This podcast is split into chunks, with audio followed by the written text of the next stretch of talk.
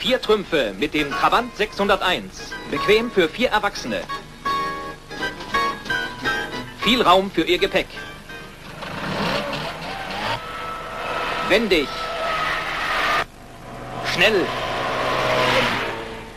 Ausdauernd und robust. Ihr zuverlässiger Begleiter, der neue Trabant 601.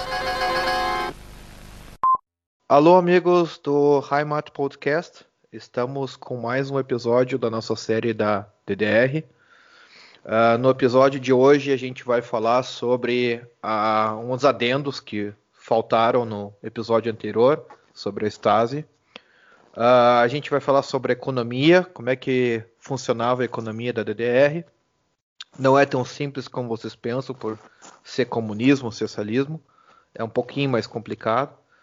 E depois vamos falar um pouco de livros e filmes e música da DDR para vocês curtirem as referências e procurarem para escutar. Nesse episódio, então, está comigo o Fred. Bem-vindo, Fred. Olá. Então, vamos começar uh, com uns adendos que faltaram no episódio anterior. E eu gostaria de falar, assim, para não deixar as coisas mal contadas, né? Só faltou algumas Sim. coisas.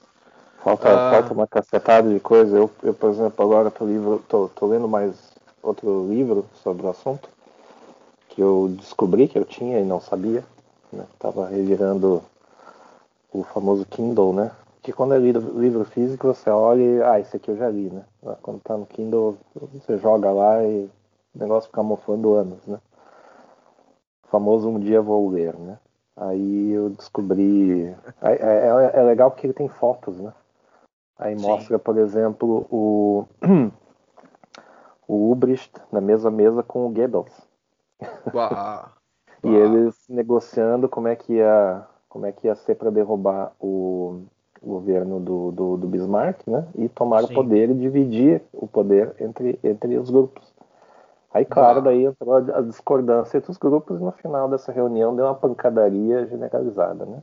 Sim, sim. Então, quando os caras falam assim, ah, como é que é, como dialogar com fascista? Bom, pergunta pro, pergunta pro os antifa da época lá, eles é, não só é. dialogavam, é. como dividiam prospectos de poder e eram sim. até a certo ponto amigos, sim. colaboradores e tudo mais. Então é, é assim que eles falam, né? Sim. Então, quando também o cara fala assim, não, não, não falo com fascista, não, não dou bom dia para fascista, sei lá, qualquer, qualquer outra coisa, a pessoa não sabe o que ela está falando quando ela diz isso. Mas, Vai lá na história ver o que, que o pessoal fazia. É. é. é. Então tá, assim, a, a Stasi, umas coisas que eu, uh, que eu não sei se eu mencionei direito, se eu acho que tem que dar até mais ênfase uh, num dos procedimentos que a Stasi utilizava para destruir as pessoas, acabar com a vida das pessoas, em vez de colocar elas na cadeia, que é o Zersetzung, né, que é, é o cancelamento, que é realmente é um artigo da Stasi, do, do, do regulamento da Stasi, uh, descrevendo, né, tipo a prática, tipo passo a passo, assim, no, no parágrafo, ó, você vai fazer isso, vai fazer aquilo, tá tudo bem descrito ali como é que se faz o Zersetzung e é o cancelamento de hoje. Isso já existia lá na época da Stasi e isso aí foi usado para muita gente, muitos uh, artistas, muita gente pública, que eles começaram a queimar, né, a jogar as pessoas no limbo, né, em vez de colocar na cadeia, porque daí era mais prático para eles, né. Uh, deixa cancelar a pessoa, daí a pessoa não incomodava mais. É uma das coisas é que. morte em vida, né? Morte em vida, exatamente. E outra coisa que a Stasi tinha, que também não sei se é que eu dei ênfase nisso, é que a Stasi ela tinha controle sobre os próprios funcionários e os próprios funcionários se controlavam, ou seja, como a Stasi tinha uh, os condomínios onde o pessoal da Stasi morava mesmo, né? Uh, os, os, colegas uh, se monitoravam. Então, por exemplo, uh, né, o fulano foi passear com o cachorro, não recolheu o cocô do cachorro. Ele anotava tudo, tipo, minuciosamente, assim, tipo, cada passo do cara que ele tava ali na rua passeando com o cachorro, ah, o fulano, sobrenome tal, né, o camarada foi passear, tal, tal, tal, e coisas assim, tipo, ah, o camarada vai todos os dias às 5 horas e 31 minutos para o serviço, uh, a pé, não pega o bonde, ele vai a pé. Eu não entendo porquê, eu acho suspeito por que, que ele não pega o nosso maravilhoso uh, uh, transporte público. Isso é bem anotado. Tipo, isso aí tava na ficha de cada um das pessoas que tava ali, né? Que todo mundo tava fichado, na real, né? Todo mundo uhum. tinha uma ficha. E essas observações tinham lá. E a questão das prisões, eu acho que a gente não falou muito em, em prisão, interrogatório, tortura e tudo mais. E uma das coisas que uh, se comentava que a Stasi ela matou muita gente uh, executando, né? Tipo que tinham a, a pena de morte, né? Stasi, digamos assim. É, a, é, a pena tinha, de morte tinha, um, tinha um dos procedimentos, né? Não bastou, não bastou isso acontecer no início do regime, onde uma boa parte do próprio regime foi, foi eliminada. Sim pessoas que tinham lealdade duvidosa ou não eram completamente socialistas. O cara era só um pouquinho socialista.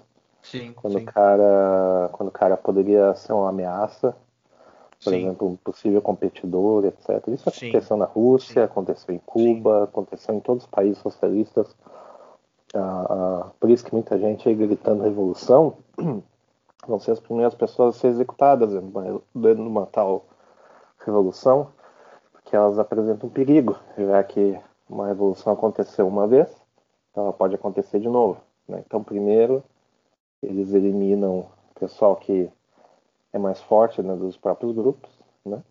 como, por exemplo, existia, existia uma espécie de, de comunismo nacionalista, que eu citei do outro dia ali, né? Sim. E esses caras foram eliminados.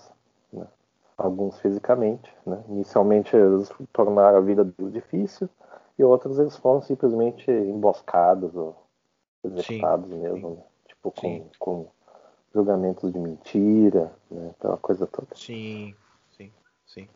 É, o que eu andei uh, lendo uh, sobre a questão é que assim, ó, não confundam pessoas que morreram pela Stasi com pena de morte. São coisas diferentes, ok? Sim, sim, sim. Uh, por exemplo, assim, às vezes tinha preso que, né, coincidentemente estava na cela enforcado. Ele tinha se matado, né? Tipo, ele mesmo quis se matar. Então foi uma coisa que não é uma pena de execução, não é pena de morte na Stasi isso aí. Isso aí foi a Stasi que arranjou, mas não não é uma pena de morte que foi ele foi condenado. E ele estava falando de execução mesmo, de pena de morte, de dar tiro na cabeça e tudo mais para matar as pessoas, os presos, né? Quem estava preso na real. Isso aí é só para quem estava preso. Uh, existiram poucas execuções, embora seja uma prática que eles uh, tivessem oficial, oficialmente no estatuto da Stasi, uh, existiram poucas penas de morte, assim, só foi um espião que uh, tentou fugir para a Alemanha, Alemanha Ocidental, Ocidental, desculpa, e não conseguiu, né? Ele foi pego nessa fuga e daí ele foi condenado à morte. Daí tinha toda uma, uma, uma, como é que eu te dizer, eu, eu vi, eu tava vendo um documentário, né, tinha tudo uma um rito, um ritual, né, tipo ele ia para uma salinha, podia escrever a cartinha dele que de despedida, o que que ele tava, né, o que estava acontecendo, o que que, né, a pena de morte e essa carta ela nunca era entregada para familiar ou para outra pessoa que ela era adressada, ela ficava sempre na ficha desse dessa pessoa na, lá no, no arquivo da Stasi. E depois, então, ele entrava numa salinha e antes que a pessoa, né, a, a salinha era 4 metros quadrados, né, 6 eh, metros quadrados na realidade. E antes que a pessoa se orientasse nessa salinha, tipo assim, ah, onde é que está a parede, onde é que está ali o fim da parede, quando a pessoa entrava na sala, tentava se orientar, já tomava um, um tiro na, na cabeça já uh, com um silenciador, né? para não dar muito não dar muito barulho, não fazer muito barulho. E daí acabava ali mesmo já já era pena de morte. Daí, pelo que eu estava lendo e vendo de documentários, parece que a Stasi com pena de morte só matou umas, sei lá, umas 10 pessoas no máximo.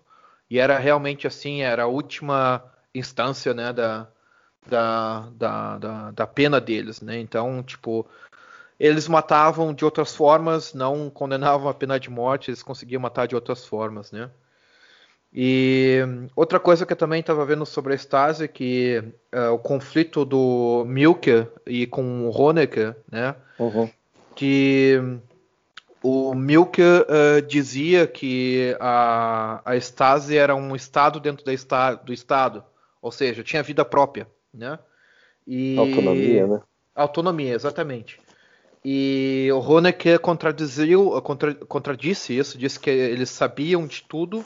A Stasi uh, tinha completamente uh, o controle da situação e era mandado pelo SED, que é o Partido Comunista, uhum, né? Uhum. E o SED tinha todas as informações do que a Stasi estava fazendo. Então não existia essa autonomia que a Stasi fazia o que ela queria. O SED estava por trás de tudo, eles estavam sabendo de todas as informações e todas as ações. E o, a Stasi tinha um regulamento também, que o regulamento era um outro regulamento não um, diferente do oficial, em que a pessoa poderia comprar, por exemplo, numa livraria, né, as leis, ah, Sim. isso aqui no, na, no, na DDR funciona assim, assim assado. A Stasi tinha um outro regulamento dela interno baseado nessas, nessas leis aí que tinha oficialmente. Então, por que isso? Para uh, ah, evitar conflito de, um, de ações, por exemplo, assim, ah, se fulano Sim. falou que ia comprar um cachorro quente, uh, é proibido e estava só nessa aí na, na, na, lei, né? E a Stasi, no regulamento da Stasi, já tinha tudo comentado, ó. Se ele comprar um cachorro quente, então já pega ele, já nela leva ele para cadeia, faz isso, fez isso, aquilo. É tipo tudo um, um comentário e também tinha ações, por exemplo, se a pessoa está fazendo isso, já conversa com a pessoa para ela mudar a ação dela ou, ou pensar diferente, dizer, ó, oh, acho que isso. não é uma boa, né? É, uh, isso, isso, isso, isso, acontecia, então. é, isso, isso acontecia muito na questão de criticar abertamente o regime, né? Que era permitido, né? Você criticar o Sim, regime. Sim, era permitido. lei. Na lei. na, lei, lei, né? na lei existiam direitos humanos 100% completos, mas na realidade você não, não, não é que não era negado, era simplesmente a pessoa era simplesmente ignorada ou alguém te visitava para você desistir. Sim. Em alguns sim. outros casos ia direto para cadeia, que daí sim. a crítica até poderia ser válida, mas daí o tom estava errado ou você estava criticando com fatos errados, né? A famosa né, o famoso discurso de ódio também se aplicava, só que com outros termos, né? Sim, então, sim, sim. Dependendo do, do, do, que você fala, ou como você se conduz, é, e, e, isso acaba virando arbitrário, né? Porque no início pode ser que siga, se, se, se siga regras internas né, da organização e até faça sentido né, para manter pela hegemonia do partido, para manter a estabilidade das coisas, etc. Então até parece fazer sentido. Só que esse tipo de regra vai levando para disputas de poder interno, né? Sim. Para tomas, tomas lá da cá, né? Para vinganças pessoais, né? É o, é o inevitável. Todo, todo regime isso acontece, sem exceção. Inclusive, há quem teorize, eu concordo, que os regimes eles exatamente existem só para isso. Eles não têm nada a ver com não tem nada a ver com a ideologia por, por baixo deles, né? Tem a Sim. ver com a real intenção. A real intenção Sim. é um grupo chegar no poder e ter um porrete maior na mão. Basicamente sim. é isso aí. Sim, sim. É, não tem nenhuma revolução, né? Toda revolução, toda a mudança que se diz necessária, não, nós vamos fazer melhor. Isso aí é tudo uma ideologia fraca. É, trocar, é, é, é, é, poder de mão é trocar o poder de mão. A gente quer o poder. Só isso. É toda, toda pessoa que tu acha que vai te salvar como um político, como tal, ele só quer o poder. Ele não tá nem é. aí pra ti. Ou ele então, só fala. Ou, ou então tem alguém por trás que quer o poder de volta. Sim. Isso sim. acontece. Sim. Isso acontece muito. Tipo, a gente não precisa ir muito longe, né? Mas toda essa. A, essa a movimentação que aconteceu ano passado, toda essa crise, etc. e tal, e que deu em absolutamente nada, foi para botar certos partidos de volta no poder. Sim. E no final das contas, vai se descobrir que estavam por trás de tudo. Sim. Então isso, é, essas coisas na história elas não mudam, elas são recorrentes. Isso acontecia no Império Romano, na época da Grécia Antiga, né, no início do segundo, no início do século XX, aliás, né, Sim. na Idade Média, na, nas trocas entre os papas, quando os homens estavam nas cavernas. Isso é. Sim, não, é. Não é nada novo, cara. Eu, é engraçado que as pessoas ainda acreditam nisso, né? As, a, a, gente ainda é bobo de acreditar nesse tipo de ah, vamos reformar, vamos mudar, vamos fazer melhor. Isso aí é tudo para enganar bobo, né? Tipo, tudo teatro, né?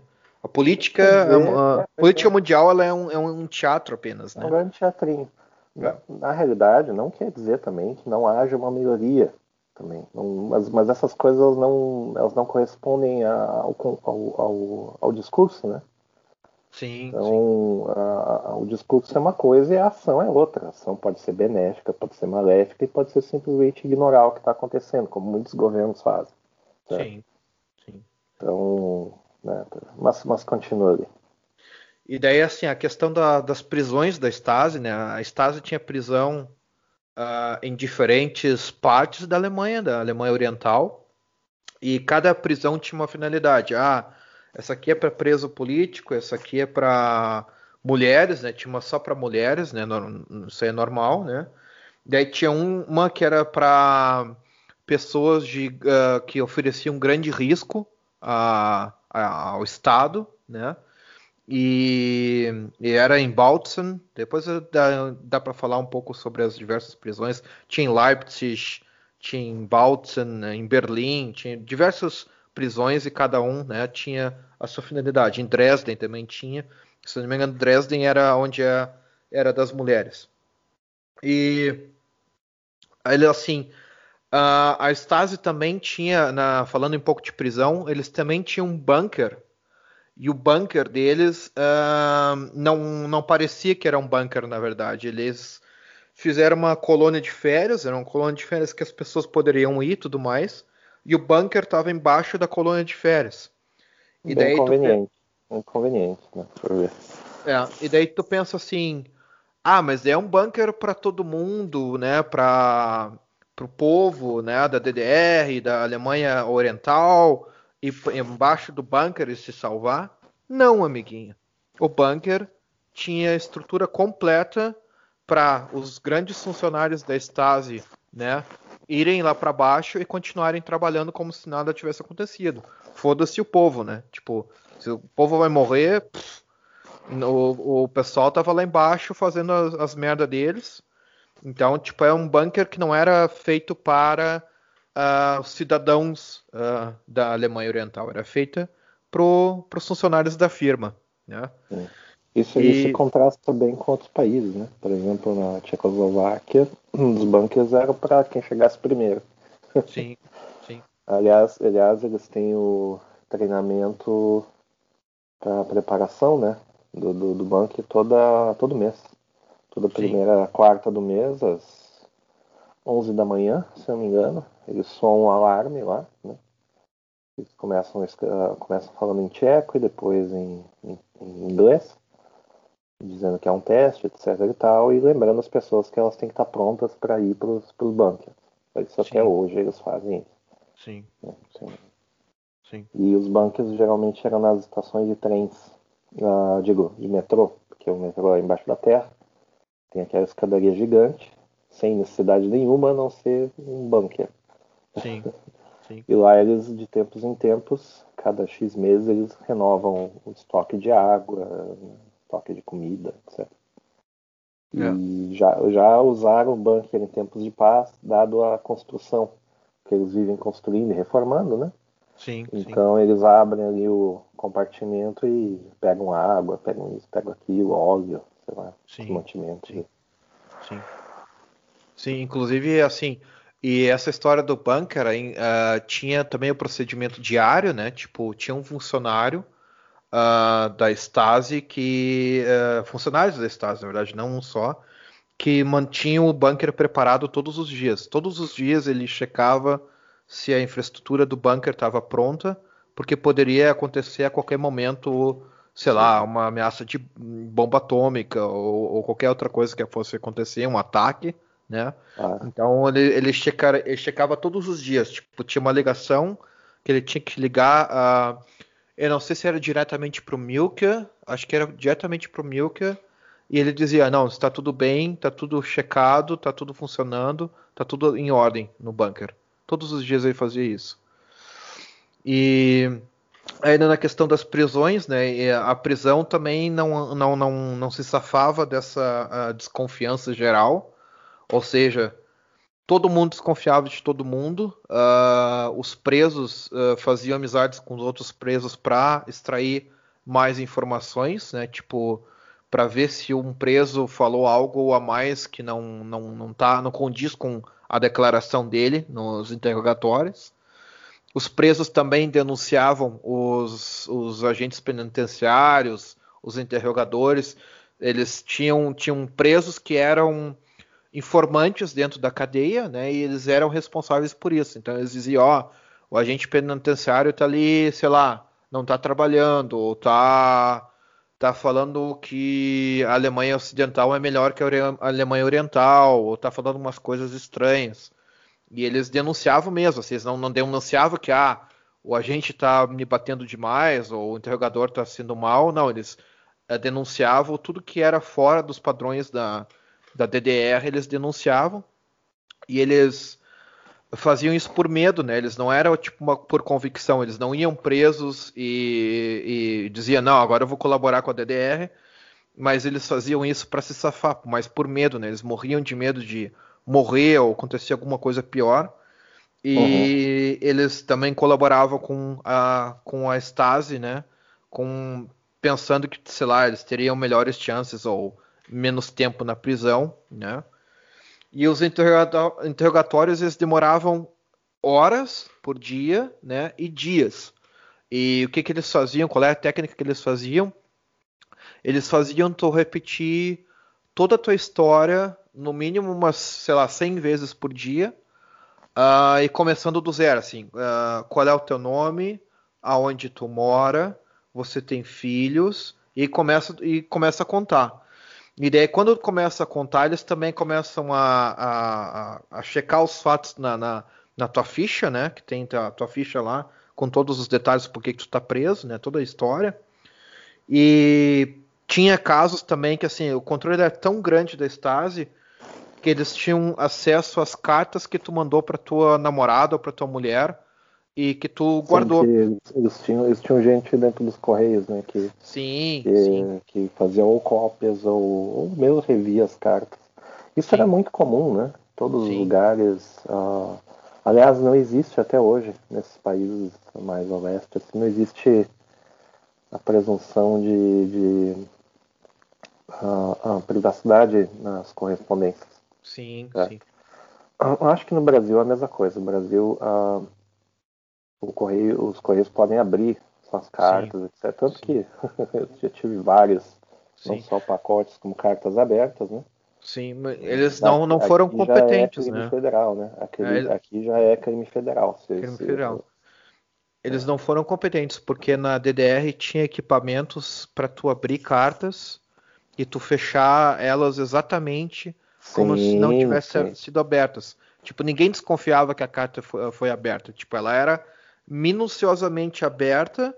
Eles tiravam uma cópia da carta e fechavam a carta exatamente assim. Ela chegava no destino, ninguém desconfiava que ela tinha sido aberta. Claro que o pessoal sabia que, uhum. que tinha sido aberto porque era Stasi, né? mas assim, não, não tinha nenhum indício de ter sido aberto, né? Fico pensando e... se eles não estão fazendo uma coisa parecida em Curitiba, mas aí eles não conseguem fechar de volta. Daí ah, certo. Fechar, né? Certo, não.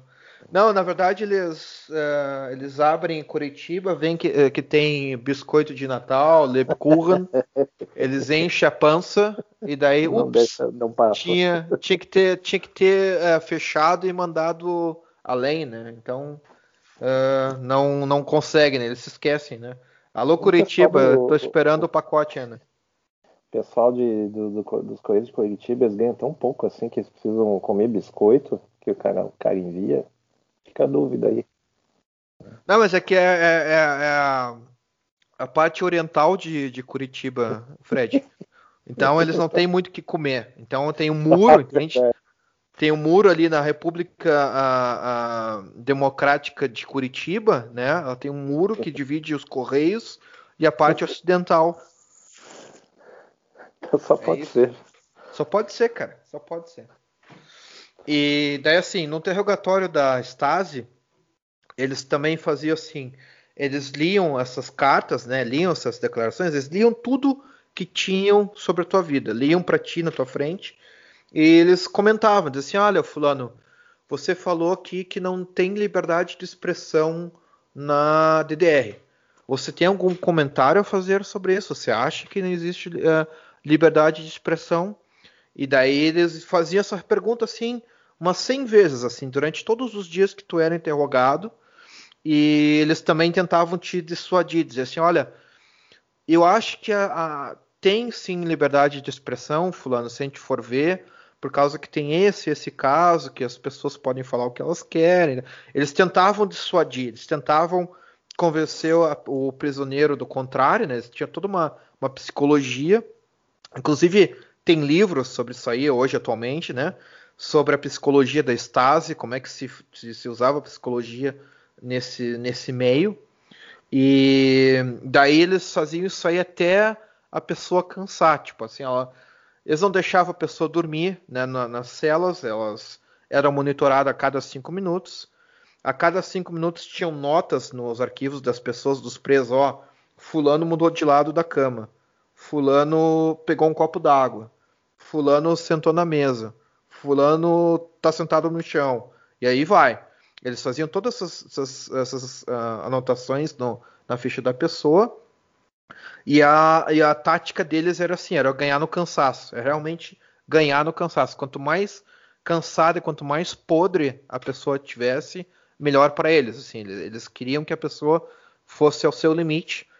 E quando eles viam que, tá, um, fulano realmente só disse que não tem liberdade de expressão na Stasi, não, é nenhum perigo para o Estado, não é nada, uh, uh, como é que eu te dizer, perigoso, assim, que vai fazer alguma grande, grande uh, perda para a DDR. Então, eles faziam a pessoa, o preso, assinar a declaração, ó, eu declaro que eu acredito que não há liberdade de expressão na DDR, ele tinha que assinar essa declaração.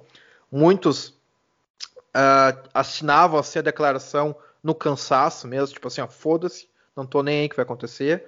Eles botavam assinar em cela escura, tudo assim que, que fosse uh, o máximo de manipulação possível, para as pessoas não soubessem que elas assinavam essa declaração. E quando elas assinavam essa declaração, daí começava o processo. Daí o processo como um processo jurídico, né? Daí um juiz o juiz uh, analisava toda a história, a declaração que o preso tinha feito e tal, e daí começava o julgamento, né? Tipo, uh, começavam a repetir toda a história na frente do juiz. Você tinha que se declarar, dizer, ah, não, tá, isso aconteceu. E depois de uns dias tu tinha a tua pena, né? A pena, se tu não era tão perigoso assim, se tu tinha feito uma outra coisa, então tu acabava só uh, tendo que passar dois anos na cadeia, daí isso não era tão ruim assim, porque tu não era mais interrogado, tu só passava na cadeia uns dois anos lá, né? Tipo, e, e as cadeias na DDR, claro, tudo com infraestrutura uh, terrível, assim, uh, horrível, tu não não tinha água, não tinha lugar para ir no banheiro, não tinha comida direito. Era tipo assim, era como se fosse praticamente uma prisão do Brasil, né? Tipo hoje. E, e é isso que, era, que acontecia. E uma outra coisa que acontecia no interrogatório também era uma surpresa, assim. No, no, cansaço, eles faziam algo sempre surpreendente. Então, por exemplo, uh, um dia o interrogador chegava bem calmo para ti, num tom bem amigável. Ah, fulano, o que aconteceu? Ah, realmente, tal. No outro dia ele era mais agressivo. No outro dia ele, ele queria dar, te dar umas porradas, te dar umas porradas. Era tipo assim, é tudo uma surpresa, assim, tu não sabia o que ia acontecer no interrogatório, e os interrogatórios eles eram bem longos, assim, né? Então, isso aí acontecia muito. E uma outra coisa que também eu andei lendo é que a, a Stasi ela transportava os presos não em carros de, um, de uma penitenciária. As, os carros nunca eram de uma penitenciária. Tu sabia disso, Fred? Os, os, os carros são carros normais, imagina. Cara, eles usavam uh, carros assim de. Um, como é que eu dizer? De. Sei lá, uma peixaria, açougue, uh, venda de, de pão, uh, padaria Sim. e tudo mais. Então, tipo assim, eram uns caminhãozinhos que tu entrava no caminhãozinho, o caminhãozinho atrás tinha uma cela, né? Tu ficava ali na cela preso e tal, tinha um, o agente penitenciário, o guarda, né? Te, uh, te, te guardando, né? Te, com uma arma para ti, né? Apontando para ti. E fora do caminhãozinho tinha um logo numa peixaria. Ah, peixaria do Fritz. Ah, a padaria do Johan. E por aí vai. E era um caminhãozinho que tu não sabia se, se era Stasi ou não. Tipo, eles levavam os presos assim. Então ninguém sabia uh, se ali no caminhãozinho realmente tinha alguém uh, sendo uh, preso, né? Tipo, indo para algum outra, outra prisão, sendo transportado ou se era realmente uma peixaria. Claro que eu acho que depois de um tempo a, a, a população normal começou a, a, a, perceber, né? Tipo, ah, tá, alguns, alguns tipos de layout, algumas coisas de logo, ah, isso aqui é um caminhão da Stasi, mas uh, o, a população bem normal, que não tinha nenhum problema com a Stasi, não tinha nada de, de contraventor, digamos assim, eles nem desconfiavam, né? Achavam, ah, ali é um caminhãozinho da padaria, né? E, e eles faziam isso aí, exatamente para as pessoas não saber uh, o que estava acontecendo. Fica manjado, fica manjado. Depois de um tempo até nem convence mais, nem, sabe? As pessoas elas se adaptam e, e, e isso é ruim para o regime, porque no momento que as pessoas se adaptam fica mais difícil de saber o que as pessoas estão pensando, aí, aí toca mais espionagem. Sim. É, é uma, é uma, é uma, uma briga de, de gato e rato, né? Sim. O negócio sim. só escala. Então, até o momento que a, as coisas chegam às raias do ridículo e colapsa, né? Então... Sim, sim, sim. É, realmente. Então, mas isso é normal. É, é, é, se, se, tiver muita liberdade, vai pro buraco. Se tiver muito controle, vai pro buraco. Sim, sim. Também, se tiver uma meiota por muito tempo, as pessoas não gostam. Isso é natural, é natural de qualquer sociedade, né? Sim. E esses eram os adendos que eu tinha sobre a Stasi, e sobre o episódio anterior. Tem mais alguma coisa para adicionar, Fred? Não, acho que eu acho que era basicamente isso. A gente vai falar uma coisinha que outra, talvez, quando a gente falar dos livros, né? Sim. Mas sim. Eu, eu, eu ainda tô lendo lá um dos livros lá e tem muitos, tem muitos fatos, digamos assim, né? Tem, tem muita coisa. Um, por exemplo, tem envolvimento direto né, do pessoal da, da, da do RAF, né, do, do, grupo, do grupo terrorista RAF, que obedecia ordens e recebia apoio da, da Stasi. Né? Sim, eles faziam uh, passaportes para a RAF, né? Isso. Eles faziam documentação, um, tudo. É, é, porque eles tinham um departamento né, de falsificação, né? Como tinha Sim. falado. Na... Imagina Sim. ter um departamento de um departamento de falsificação, né? Deve ser, deve ser incrível, assim, como é que como é que a pessoa sabe se ela é funcionário de verdade lá dentro, né? Sim. sim, sim. O cara é mestre em falsificar, como é que, né? Fica meio esquisito, né? Cara, tem histórias ah. nessa de falsificação que tinha um, um cara normal da Alemanha Oriental, uh, não, da Alemanha Ocidental, na realidade ele começou a receber cartas, tipo assim, carta de propaganda do hotel, uh, sei lá, Celsior, uh, do diplomata, como comprar mais carros, não sei, todo assim tipo de coisa de propaganda, conta de, de hotel e tudo mais. E ele começou a receber essas contas pelo correio, tipo essas informações pelo, pelo correio. E ele não sabia o que acontecia. Ele só falava assim: Cara, eu tô aqui em casa, não faço nada, não saio de casa. Tem propaganda de hotel, tem uma conta é. de um hotel, tem não sei o que, tem isso, aqui, não para de chegar correspondência para mim. E daí quando caiu o muro, pessoa, né? quando caiu isso, quando caiu o muro, ele daí foi nos arquivos da Stasi, ele descobriu que tinham falsificado a documentação de um agente e o agente tinha exatamente o mesmo nome. Uhum. É, exatamente é como homônimo, homônimo, né? É. Isso, isso dá para ver em vários, é, em vários filmes de, de, de espionagem, né? Que, que, dá para ver isso. Falando em, falando no, no, acabei de lembrar de uma coisa, né? Tinha o, o, o Carlos Chacal, né? Também que ele foi uh, recebeu apoio, né? Existia uma rede internacional né, de terrorismo, etc. E tal, que na época teve a, a, a autora do livro, eu já, eu já citei isso no podcast aqui. O nome do livro é A Rede do Terror, né? Sim. É um livrinho pequenininho até, não é? Dá duas, três horas você já, já termina aí. E, e ela é de uma jornalista que agora esqueci o nome dela, mas uh, na época ela foi ridicularizada e meio que meio que não não digo cancelaram ela, mas tiraram a descanteio. Foi difamada, foi difamada assim por vários anos. E hoje a gente sabe que ela tem razão. Sim. Que tudo isso veio à tona, né? Não só através de depoimentos, mas provas documentais também. Né? Depois, principalmente depois dos, dos anos 90, etc. E tal, né? Isso tudo veio à tona. As coisas ainda estão sendo descobertas e por aí vai. Né? Mas tende a confirmar. Então daí teve, por exemplo, esse, esse Carlos Chacal, teve o pessoal ali da RAF, teve os outros grupos ali de, de, de PLO, etc. Tal. Então existia uma colaboração entre esses grupos né? e troca de informação também. Né? Sim, na África também, né? Na África é, tinha é. muita troca de informação. Ah... E, o engraçado, e o engraçado é que certos países eles ficavam fora do loop. Por exemplo, a Polônia, certo? A Polônia, Sim. embora esteja, estivesse nessa época aí também sob o governo comunista, a, os russos não confiavam nos poloneses por motivos é. óbvios, né? É. E, é. e, e, eles preferiam uh, ter como parceiros os alemães, que foram os opositores Sim. deles da guerra, né? Sim. Uh, uh, para passar informação, etc. e tal, e organizar movimentações dentro da Polônia, inclusive.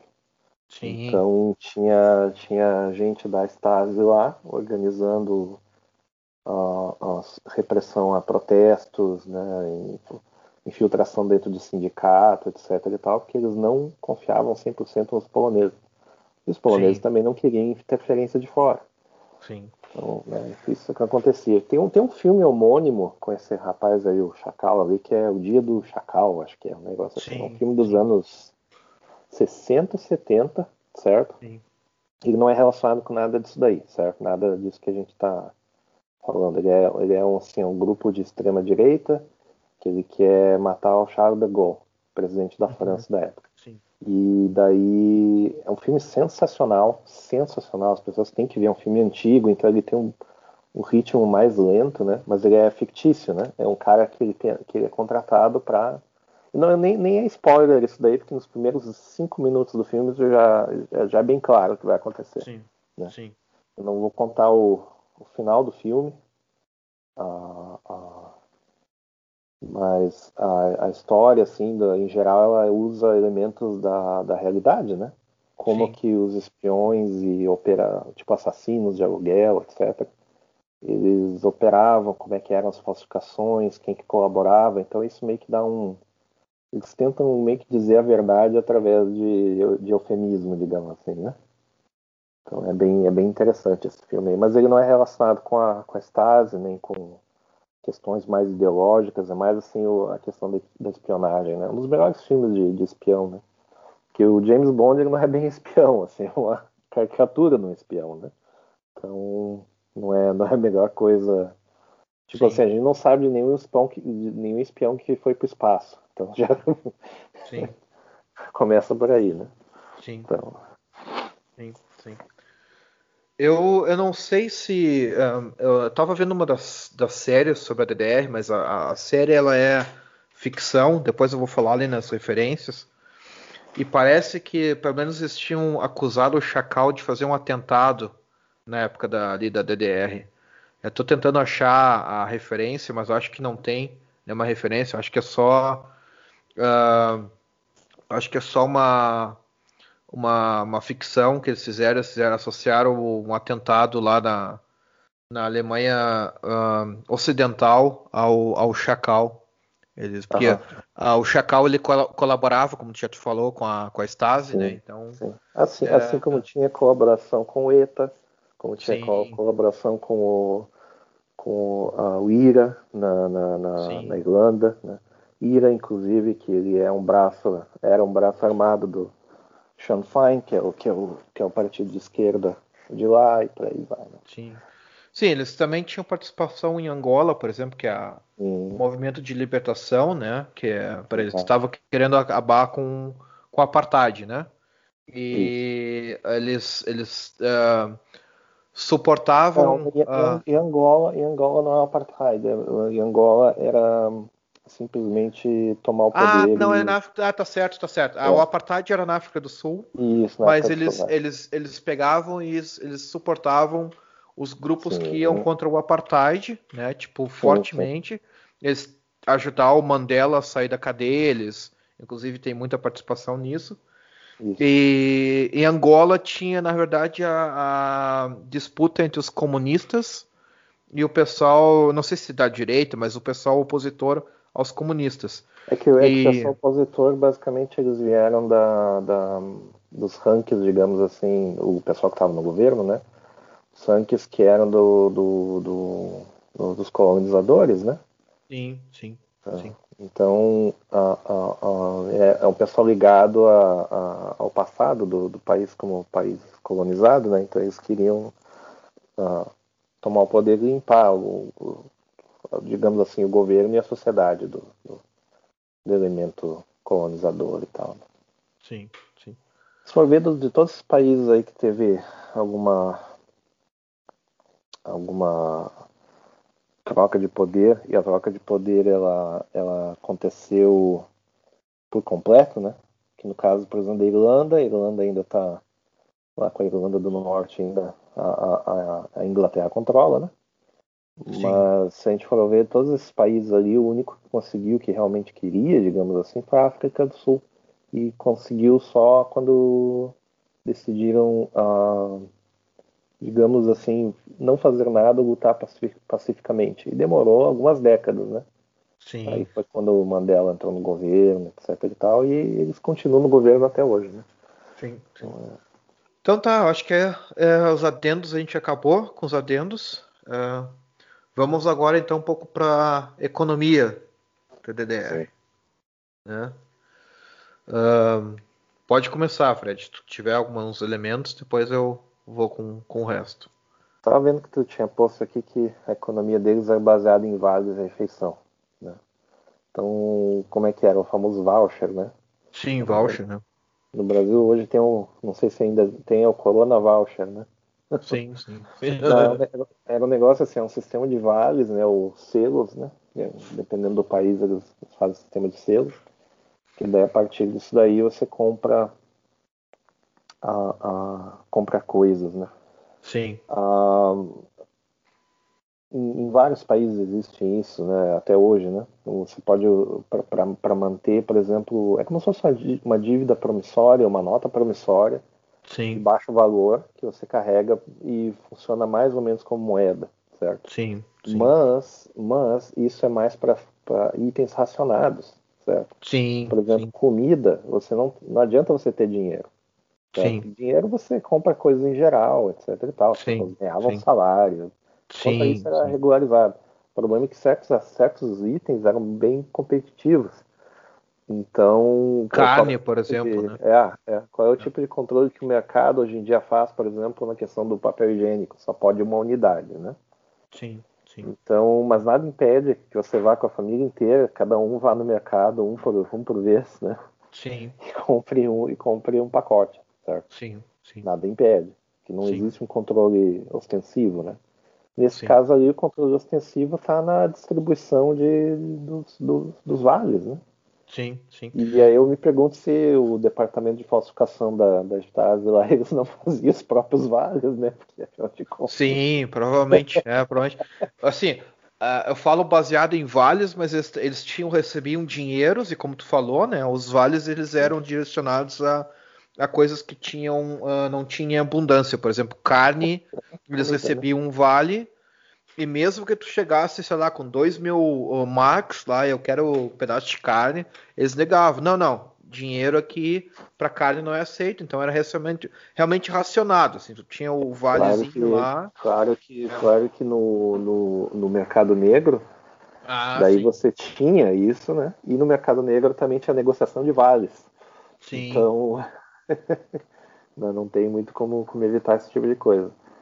Mas eu vou te falar do vale que era o vale mais importante, que era um, um, um, um contrato de garantia, de, de, de, entrega de um bem, que era o Trabant, né? que é o carro. Ah, sim, sim, sim. O Trabant, cada família tinha direito a um Trabant. Né? Sim, sim. Então, como é que funcionava? Você chegava lá e dizia, eu quero um Trabant. Você, você ia pro, pro... Agora não me lembro se a pessoa ia para o, digamos, soviético local ou a pessoa ia para representante da a lojinha, etc e tal, na exposição e dizia, eu quero um, né? E os caras, bom, vamos botar você na fila e você, né? Tem que nos depositar esse dinheiro aqui, ou vai pagando XYZ, tanto. Sim. E daí, daqui a, sei lá, seis, sete anos, daí o carro vem. Né? Sim, sim. Então você ganhava um papel de garantia, né? E essa era.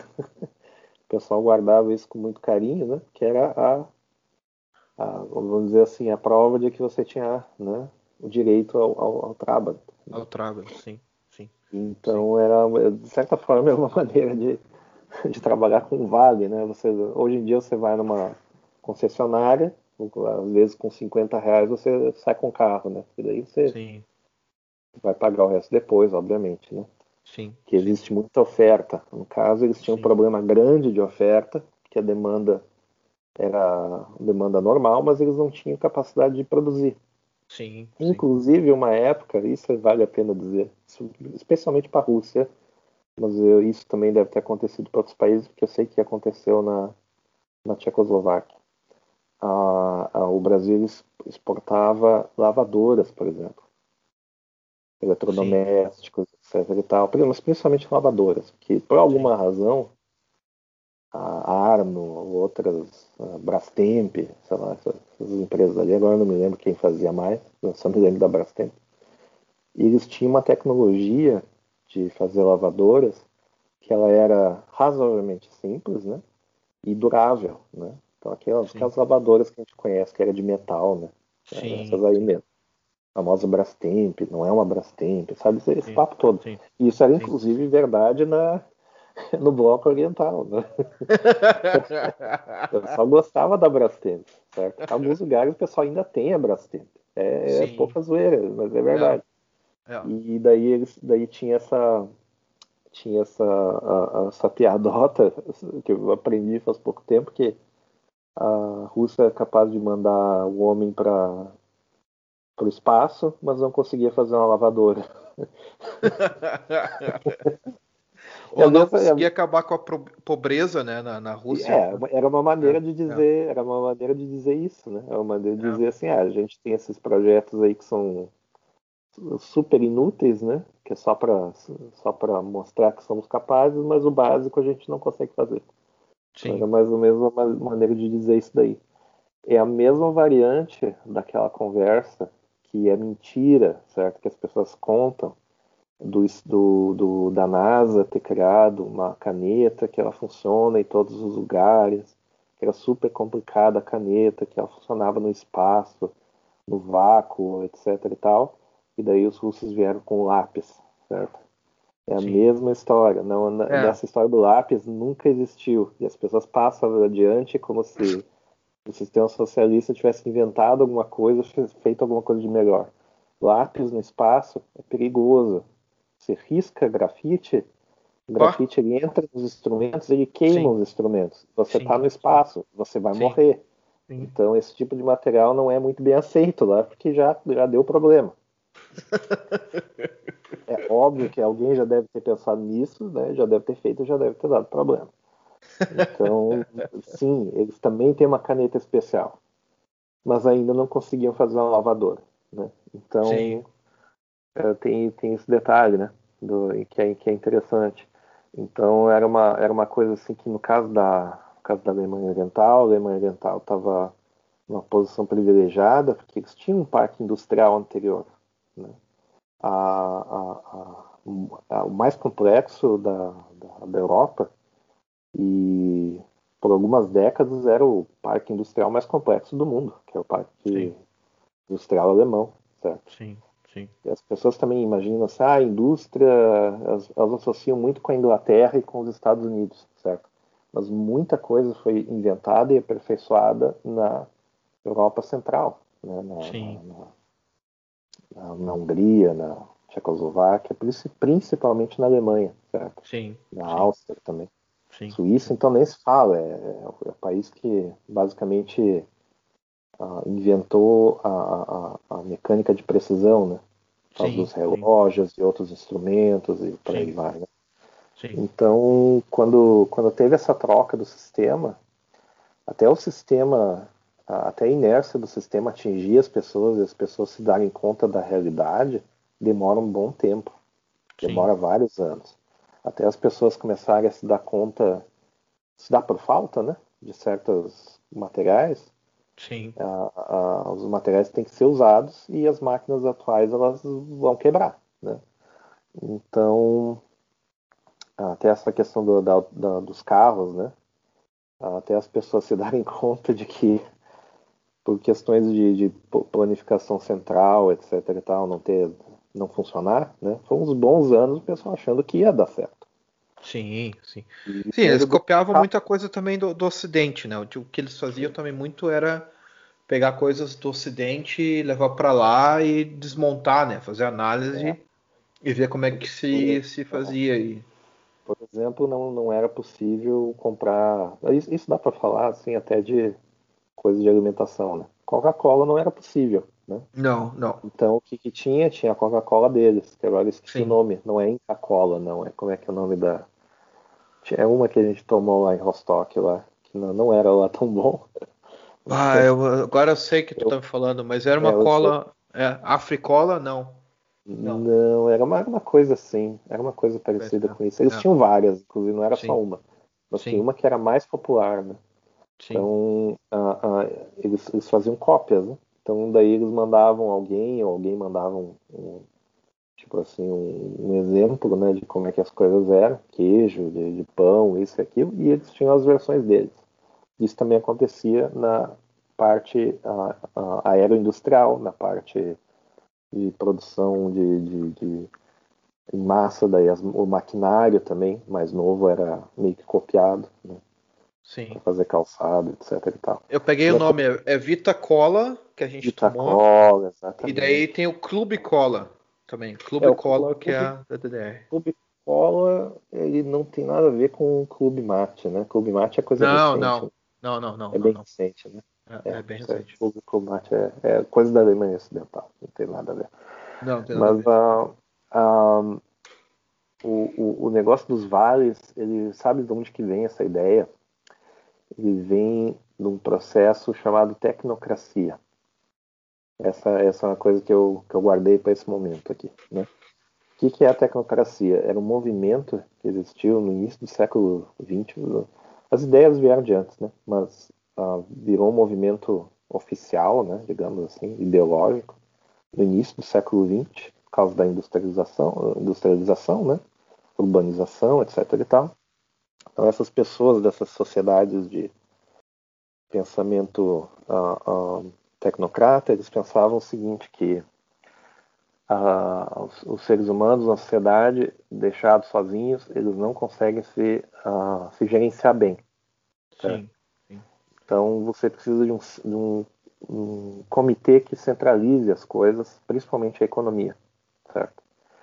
Então esse comitê, ele, através da análise daquilo que as pessoas consomem, ele é capaz de planejar o próximo ciclo de produção, certo? Sim, sim. Parece bom, né? Parece que é uma coisa boa. Parece que é, é parece uma boa ideia, não parece? Eu, por exemplo, eu fiz um, um eu estudei um pouco de administração, não porque eu não que eu fui uh, no curso de administração, mas né, tinha umas cadeiras, né?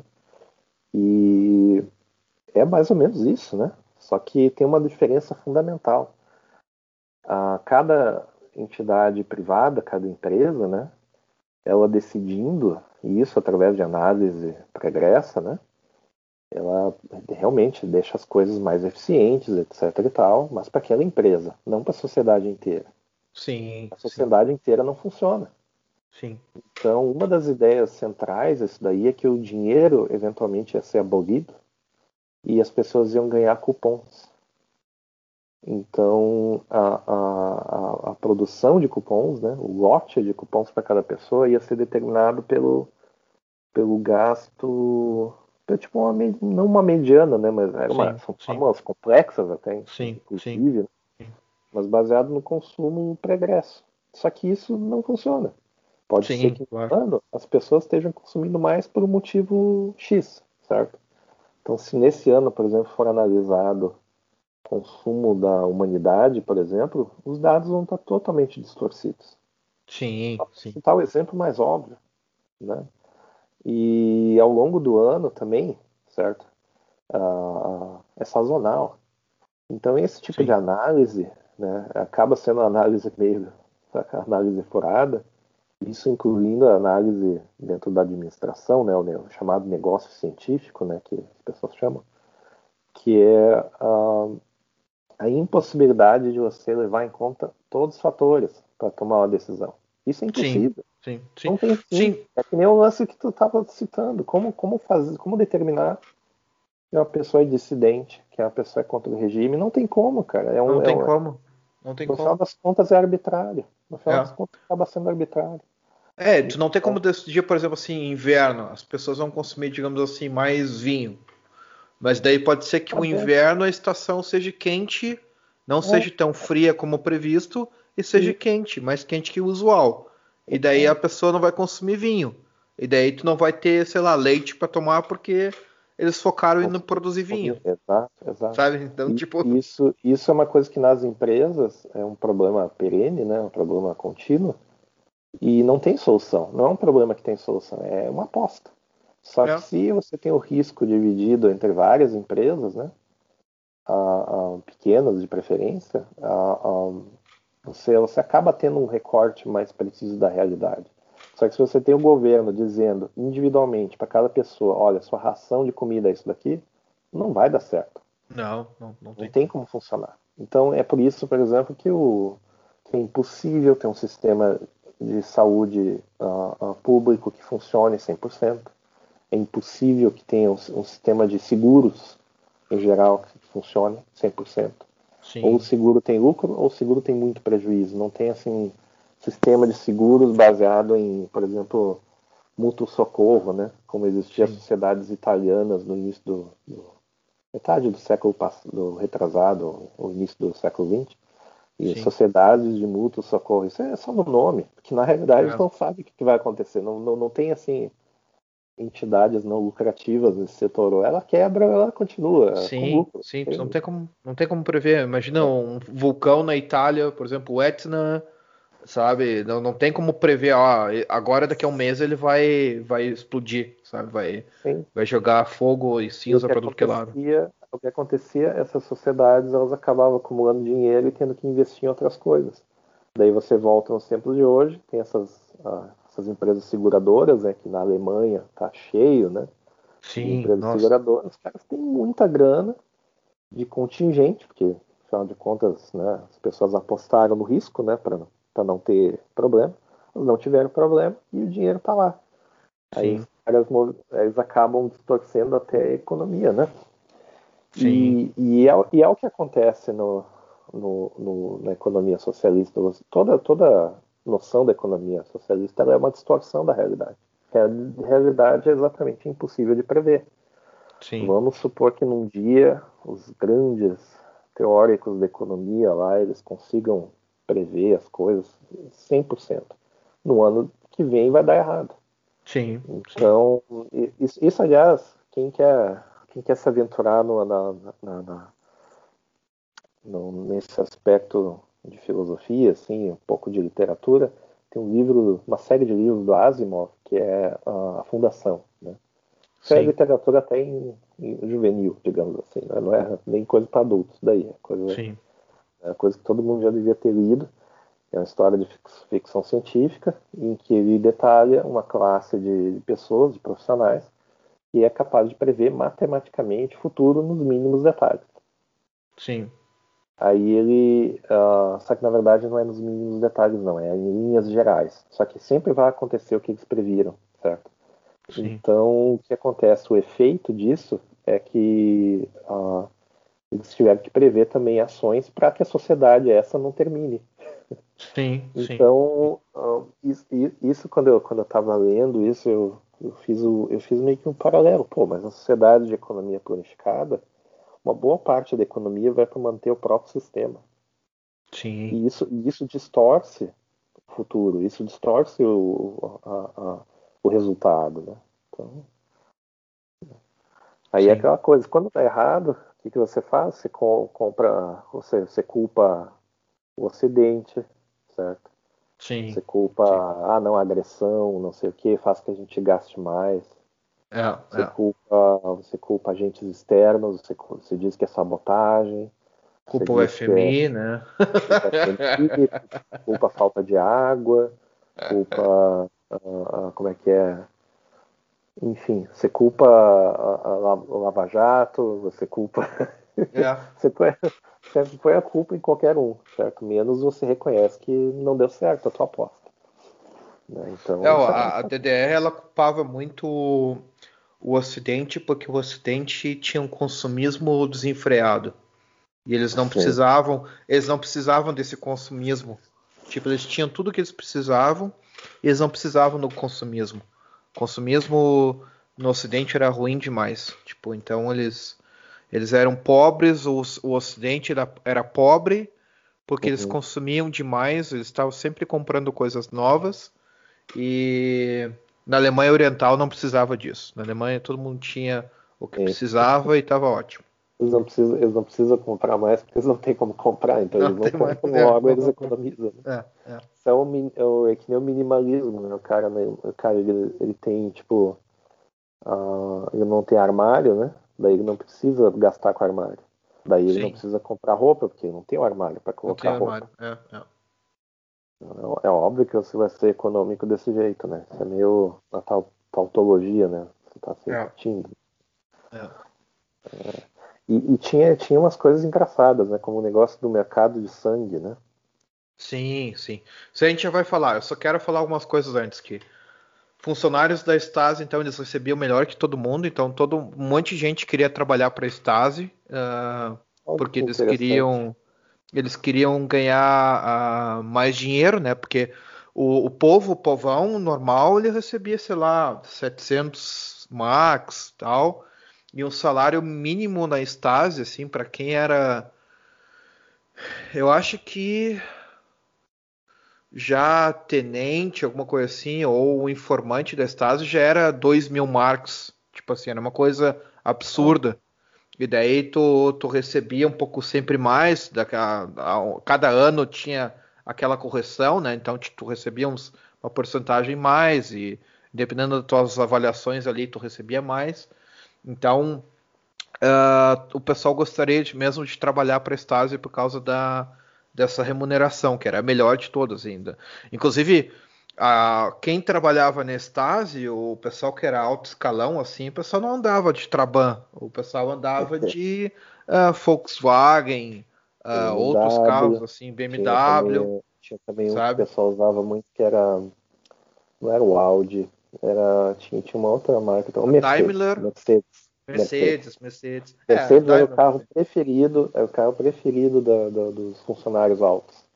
Né? Tanto que eles chamavam de eles chamavam complexo lá de. de... Agora, agora esqueci, mas eu, eu, eu anotei. mas é o tipo Mercedeslândia, sei lá. Ok, Benzlândia. E outra coisa que é engraçado é que o, o Milka uh, tinha uma sala lá na, no, no, no escritório da Stasi, na, na, na, central, no QG da Stasi. Ele tinha um escritório, uma, uma salinha onde ele tinha um quarto de banho, uma cama e uma TV. Daí eu te pergunto, tu acha que a TV do Milk era, Milk era, era da DDR?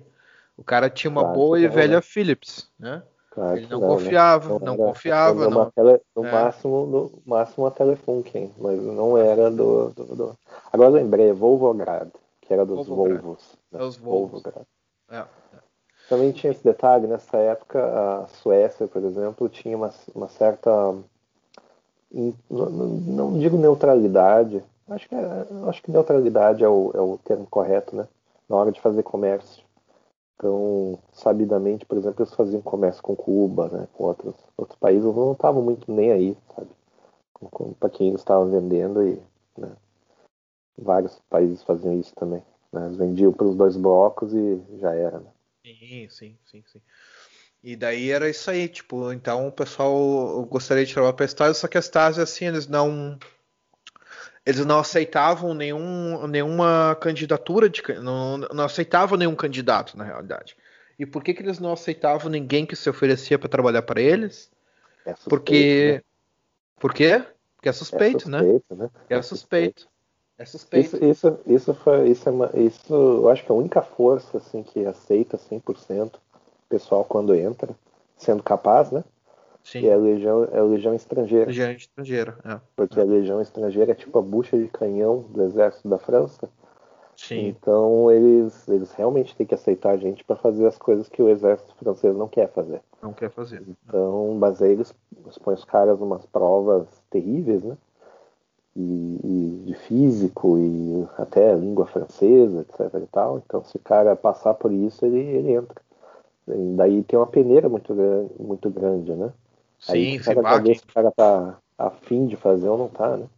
Sim. Mas nesses, nos exércitos normais não é fácil o cara entrar. Não é. Não, não. É não, não. não, não é. é. Inclusive tem limitações de idade, por exemplo, aqui na, na Alemanha, por exemplo, assim, 40 anos, agora eu tô com 40. Eu tava querendo, tipo, uma vaga técnica no exército, né? E é, daí. Né? Tem limitação. Se tu tem 40 é. anos, tu já não pode. Polícia também. Polícia, se tu tem 40 anos, tu é velho. Tu só pode. Tu pode entrar na polícia antes, né? Através do processo de, de candidatura e tudo mais. Mas se tu tem 40, tu tem que ter menos de 39 anos. É, para é, poder entrar sentido, né? na polícia. Imagina o cara, o cara correr atrás de bandido, o cara tá de andador, não dá certo. Ah, sim, não tem como, né? Ou o cara tá de patinete. patinete, patinete, mas patinete elétrico, né, Eles cara? Eles andam, né? Eles andam, né? É. Aqui não, aqui não tem patinete elétrico para polícia. Pelo menos até agora não. Só espera. Só espera. Né? patinete e crocs ainda por cima. então tá. E daí, assim, questão da, da, da Stasi, da, da Stasi não, da DDR, e a economia, chegou um tempo que eles começaram a ver que uh, não estava dando muito certo, né? Eles estavam com dívidas, imagina, né? A, o tamanho da Stasi que era, por exemplo, quanto de dinheiro não consumia, todo, toda a firma, né? E eles começaram a ter dificuldades, eles começaram então a fazer coisas assim, tipo, tocaram foda-se, tipo, dar dinheiro a gente tá fazendo. E daí, como tá falando da doação de sangue, né? Então, se quiser falar um pouco da. Sim, tinha a questão que eles vendiam uh, sangue doado e daí acabou. acabou, acabou sendo que, uh, uh, lógico que a Alemanha Ocidental era grata por pagar pelo, pelo, pelo sangue, né? Sim. E eles davam uma, uma, digamos, uma ligeira superfaturada naturalmente, porque a, a paridade entre as moedas nominalmente era tipo um por um até por questão de, de propaganda, certo? Sim. Ah, tipo, um Marx é, tem, vale a mesma coisa que um Marco, certo? Sim. Claro que no, no, no, no final das contas acabava valendo tipo 20 e poucos uh, por cento a menos, né? Sim. E já, já nisso daí, nas trocas de moeda, já fazia uma certa diferença. Sim. Eles vendiam em marcos, mas aí depois, né? acabava sendo um tanto um ágil, né? tanto a um mais ágio. em, um ágio. É, e o engraçado assim que tipo eles começaram a convocar a população para doar sangue e isso na acho inclusive pela Cruz Vermelha, cara, era a Cruz Vermelha. E eles começaram a convocar essa população para doar sangue para ajudar a DDR, que né, uh, tá precisando de sangue e tudo mais. É. E o pessoal que ganhava, doava mais sangue, assim, mais vezes, eles começavam a condecorar, assim, tipo, ah, fulano lá doou 500 vezes sangue. Fulano 200. E eles davam medalhinha, cara. A pessoa ganhava uma medalhinha, assim, ó. É, doador é, mais de sangue. É, tipo, é. Se sabe? for ver, até era, uma, até era uma coisa boa, né? For ver, assim, tipo, porque realmente para a saúde é, é bom, né? E assim, Mas... ao... é, meio, é, meio, é meio estranho, né, que o pessoal tem que sujeitar esse tipo de coisa e ser uma parte da economia, isso daí, sabe? Parte da economia. Bizarro. E, assim, o pessoal da Alemanha também ocidental, eles adoravam o sangue da DDR, do pessoal que doava sangue, porque era um sangue, como é que eu te dizer, a qualidade do sangue era muito boa. Sim, não porque tinha drogas em geral. Não tinha não drogas tinha, em geral. As pessoas não comiam muito. É. não tinha, não tinha, meu, eles não tinha, mas era, não, não tinha possibilidade de ter tantas doenças, ou pelo menos não o mesmo tipo de doenças, né? Então era, era de fato de maior qualidade, né? É, é isso aí. É, as pessoas não podiam viajar, então elas estavam isoladas ali, tipo, é como se fosse um laboratório, né? Tipo, é, então é, tu tem, tu tem uma, uma, uma, uma sepsia, digamos assim, né? O sangue é, tem uma é, melhor qualidade. Isso, isso, é uma coisa que uma coisa que nunca mais aconteceu, né? Das pessoas ficarem isoladas e serem usadas para experimento. Né? Isso vale a pena Sim. lembrar que isso é uma coisa que só aconteceu em ditaduras. Né? Hoje Sim. não acontece mais. Não, hoje não acontece. Bem, né? Tem também o negócio do comércio de armas, né? Comércio de armas, até eu vou fazer um parênteses, né? Sim. E uh, não, não, não, não dá nem para usar muito a, a, a, Como é que eu vou dizer? Não dá nem para implicar muito a pecha de comerciante de armas, porque todos os países, basicamente dos grandes, eles comercializam armas, certo? Sim, Suécia, por exemplo, que é um país aí que todo mundo né, bate palma para a Suécia, uma sim. boa parte da economia deles é indústria bélica. Certo? Sim, a França, a França, eles, eles, eles têm o costume de fomentar conflito para vender arma depois. Certo? Os Estados sim. Unidos, que o pessoal adora criticar, a, a indústria do armamento, ela não chega a 5% da economia. O, o, o, o detalhe é que a economia dos Estados Unidos, por exemplo, é 20 vezes maior do que a economia brasileira, por exemplo. Sim. Então, digamos que a, a, existe uma economia brasileira inteira dedicada só a armamento. É muita coisa, certo? Sim. Mas não dá para não dá para isentar, né?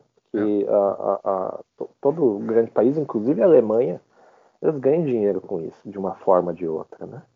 Sim. Mas é sabido que uh, o equipamento uh, da, da Alemanha Oriental era usado em tudo quanto era lugar, né? principalmente onde, onde você tinha uh, uh, conflitos que eram uh, clandestinos ou coisas assim, porque era difícil de identificar de onde é que veio, embora se sabia né, que, era, que era da Alemanha Oriental, porque dizia, mas era difícil de saber como que chegou. Não, eu te, faço, eu te faço um parâmetro, eu te faço um, um parênteses aí a, muitas das armas da, que a DDR eh, comercializava, elas não eram da DDR em si. O que, que eles faziam? A DDR comprava arma, por exemplo, da Suécia.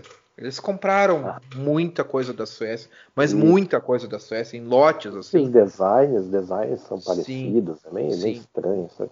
E o que que acontecia, cara? Os, o, eu tava vendo uma entrevista, inclusive isso aí é real, isso aí não é invenção. Eu li uma entrevista, li uma, não, vi uma entrevista de um cara, como é que é o nome dessa, arma, dessa empresa sueca de armamento, Bolso, Bolno? Bolsonaro, é, não, não, sei. Não, não. Tipo, tem uma, uma indústria bélica uh, da, da Suécia que... o nome, O nome da, nome da empresa...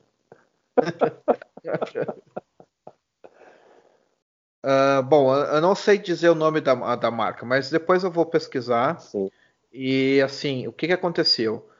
Uh, eles entrevistaram um vendedor de armas da, da Suécia que uhum. negociava com o pessoal da DDR. Ele sabia, tipo assim, ó, eu sou da DDR.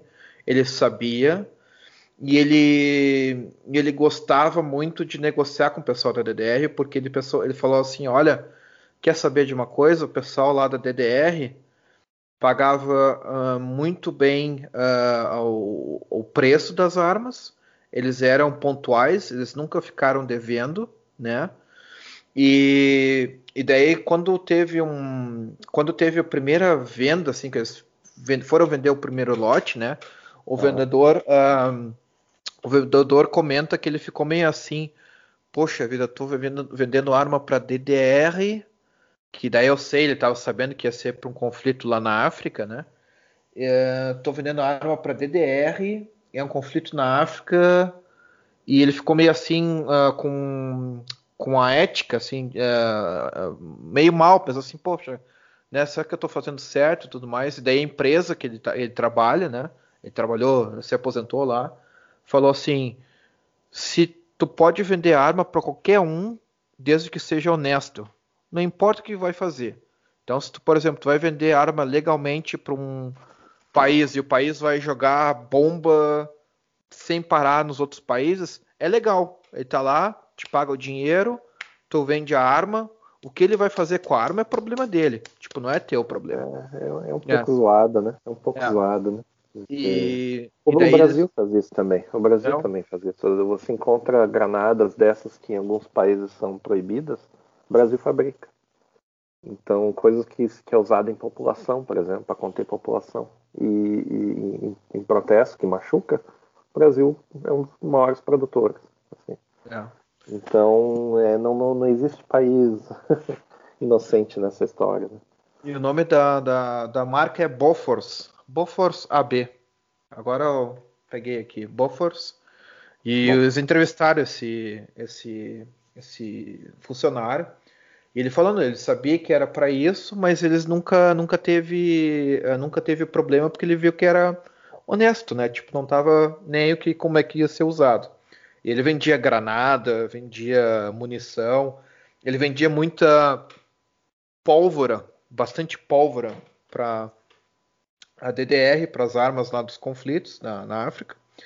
E a compra dessas armas lá na Suécia, por exemplo, elas não eram assim, tipo, uh, eles pegavam em dinheiro, espécie, ou faziam transferência de banco, ou alguma coisa de título, alguma coisa bancária eles faziam tudo com lavagem de dinheiro, ou seja, eles pegavam, pagavam para uma empresa, sei lá, digamos na Inglaterra, o dinheiro saía da Inglaterra ia para a Itália, da Eita. Itália ia para a Espanha, Espanha, e da Espanha o dinheiro ia para a Suécia. Eles faziam tudo isso aí, todo esse jogo de pagamentos, para que não desconfiassem de onde esse dinheiro estava vindo.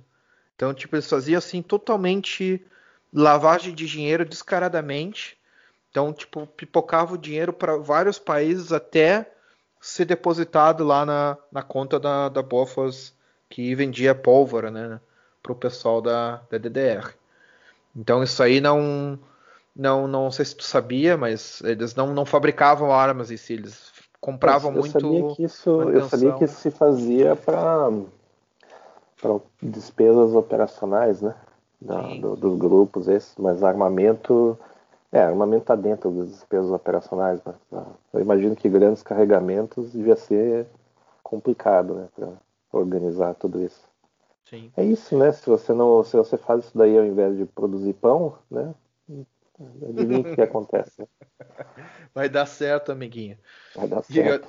E, e olha só, e daí o que acontecia? Daí tu acha que eh, eles vendiam arma para os comunas que estavam em guerra, em conflito na África, em outros países por aí? Não. Eles pegavam e vendiam armas para os dois lados. A, quando a DDR estava em crise, eles falaram assim: foda-se, a gente precisa de dinheiro. Eles começaram a vender de, uh, armas, uh, munição e tudo mais para o lado ocidental da guerra e para os comunistas.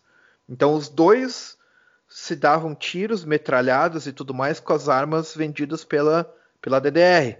Então, tipo, eles vendiam para os dois lados. Para eles, tanto faz que, que, qual lado que era. Eles precisavam do dinheiro, né? E, e eles fizeram isso aí na, na, em Angola. Angola é um exemplo, assim, que eles, citando nesse documentário, assim, realmente, olha, ah, eles venderam arma para os comunistas em Angola e para a oposição. Tipo, descaradamente. Sem sem falar nada contrário. Inclusive, eles não vendiam só para uh, para essas comunas e para essas guerras, esses conflitos, eles vendiam também muita arma para terrorista, né? Então, tipo, muitos dos atentados que teve nessa época também foram algumas armas uh, foram vendidas pela DDR, por exemplo, uh, alguns, uh, como é que eu te dizer, sequestros de avião, né? a DDR muito também forneceu equipamento para esses terroristas. Eles tinham contato com esses terroristas e forneciam toda, toda o que era tudo que era necessário para esses terroristas fazer. Então tem tu não tem nenhuma cena, não tem nada, acho que em filme e documentário, mas eles falando na, nesse documentário assim de leve, né? Só citando assim que realmente a DDR também desconfia-se, né, que eles vendiam também muita coisa para terrorista, para terrorista islâmico que fazia esses tipos de atentados na época. Sim, tinha, tinha. Eu acho que eu já vi até em filme alegorias, etc. Mas era engraçado que daí eles deixavam assim, escrito no Made in East Germany, como se, como se alguém deixasse é, escrito, é. né? Que, que fosse feito lá, coisa assim, mais pra, é. mais pra, pra pessoa não se perder no, no esquema quando tá vendo o filme. Mas ah, tem também indústria do sequestro, né? De sequestrar Sim. pessoas né? e Sim. pedir um resgate. Sim. Pediu sequestro de pessoas importantes, tipo prefeito da cidade XYZ, etc. E, e diplomatas, etc e tal, e pedir uma, uma graninha de volta aí, né? E isso ia levando, vamos dizer, isso ia protelando o fim do regime, né? Que Sim. eventualmente ia acabar. Sim. De um jeito ou de outro ia acabar, né? Então, Sim. Sim. Esse é, negócio inclusive... do, do, do, do reciclar lixo eu não sabia. Sim, sim. Sim. Uh, ah, para ganhar dinheiro, a Alemanha Ocidental enviava lixo para eles uh, e eles reciclavam. E daí eles ganhavam dinheiro da Alemanha Ocidental para reciclar os lixos, para fazer o processo de, não de lixo. Não sei se se lembra, uns anos atrás, que isso começou a aparecer no Brasil também. Sim. O pessoal enviava containers com lixo. Sim. E daí o pessoal recebia e dizia, né, entre aspas, né, não, não, não sei quem enviou, não sei por quem enviou, não sei porque que isso aqui está aqui, né? Sim. E me pergunta se não é algum esquema exatamente disso daí, certo? Sim, e, sim. De repente, isso vem, vinha acontecendo fazia décadas ou anos ou décadas e alguém abriu a boca e de repente descobriu isso daí. Porque Sim. É o tipo de coisa que, sei lá, não tem como passar despercebido, né? Então, estranho, né? Era muito estranho, muito estranho. E daí outra coisa também que eles faziam para ganhar dinheiro era a questão do, de móveis, né? E daí como é que eles conseguiam móveis?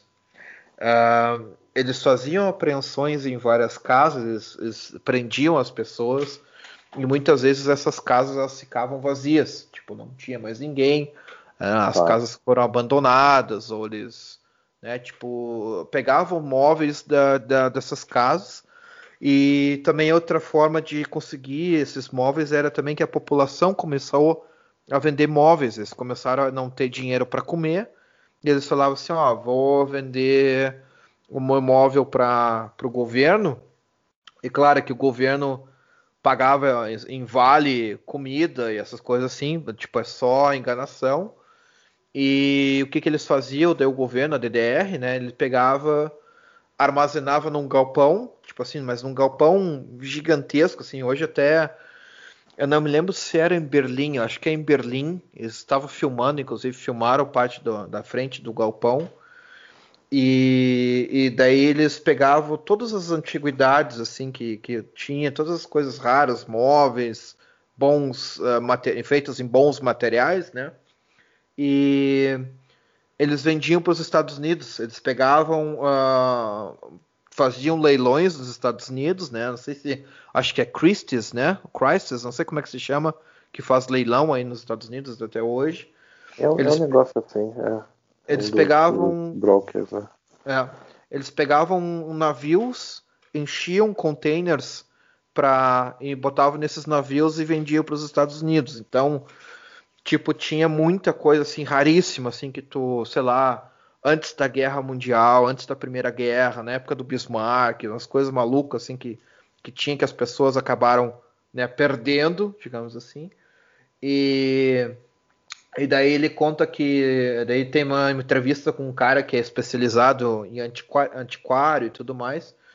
E ele falou que ele estava num desses leilões aí da, da Christie's, Christie's e ele perguntou para alguém quando eles venderam uma, um, um móvel lá da DDR, da Alemanha Oriental, e eles, ele perguntou assim, tá, mas onde é que eu consigo esses tipos de móveis? Eu quero saber como é que eu consigo comprar uh, móveis da Alemanha Oriental. Porque daí ele tinha uma, uma, uma tarefa de conseguir para um bar. Ele trabalhava assim, ele trabalhava com consultoria. Então tinha uhum. alguém que abria um restaurante, um bar ou coisa assim, e queria uns móveis para decoração, uns artigos de decoração. Ele estava fazendo uma tarefa para um bar. E o bar pediu para ele uns, uh, uns artefatos, coisas assim bacanas para colocar na decoração. E ele comprou daí um navio assim em miniatura, com ah, tudo feito em madeira, que, tudo umas coisas malucas. Assim. Caras, né? É. Costumam ser caras, né? Bem, cara, e daí ele pegou e perguntou assim para a pessoa que vendeu esse navio para ele nessa consultoria: ah, onde é que eu consigo né, mais coisas assim e tal, exclusivos? Daí eu falei assim: não, uh, você tem que você tem que contratar contatar o fulano de tal. E daí diz que ele realmente ele pegou e contatou o fulano de tal. E daí ele disse que mandou uma carta, né? Na época era carta, não tinha internet. E, e disse que demorou assim muito tempo, assim, depois de um tempo ele recebeu uma resposta assim, não, tá, você uh, pode vir nos visitar na Alemanha Oriental, tudo mais, a gente vai te mostrar o que, que você né, deseja comprar, vamos ver se você vai desejar comprar alguma coisa.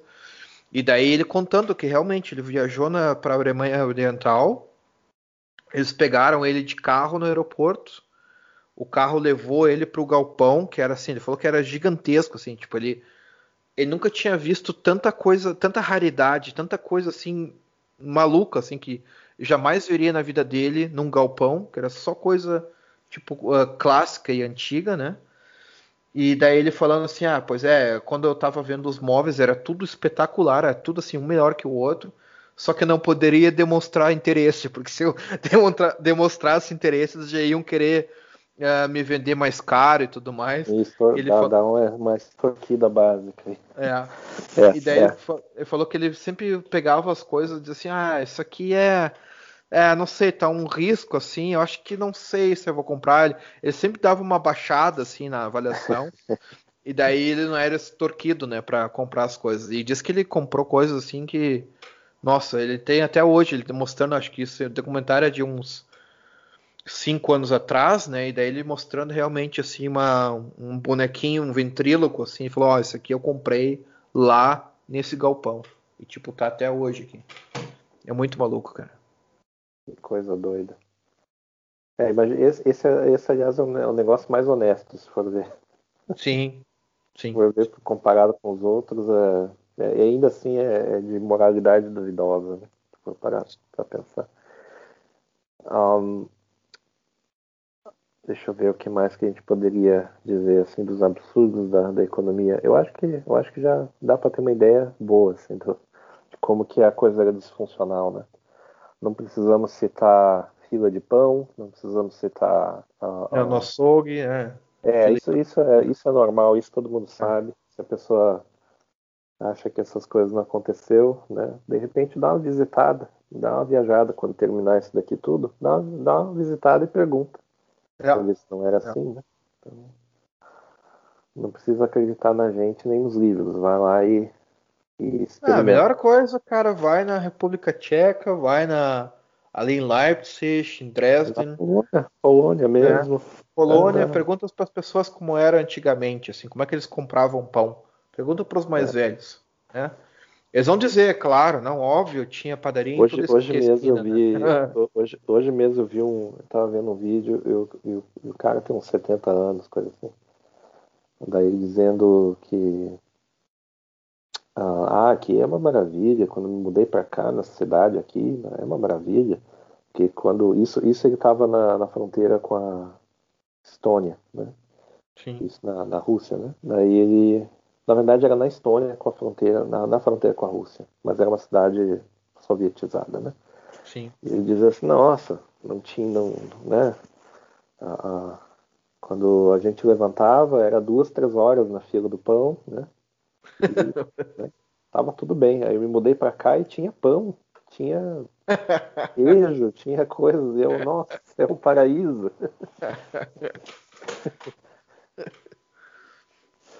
Mas aí também a cidade hoje lá que ele estava comentando já já por causa da União Europeia, né? Daí ah, eles entraram e foram para Tallinn, no caso, né? É.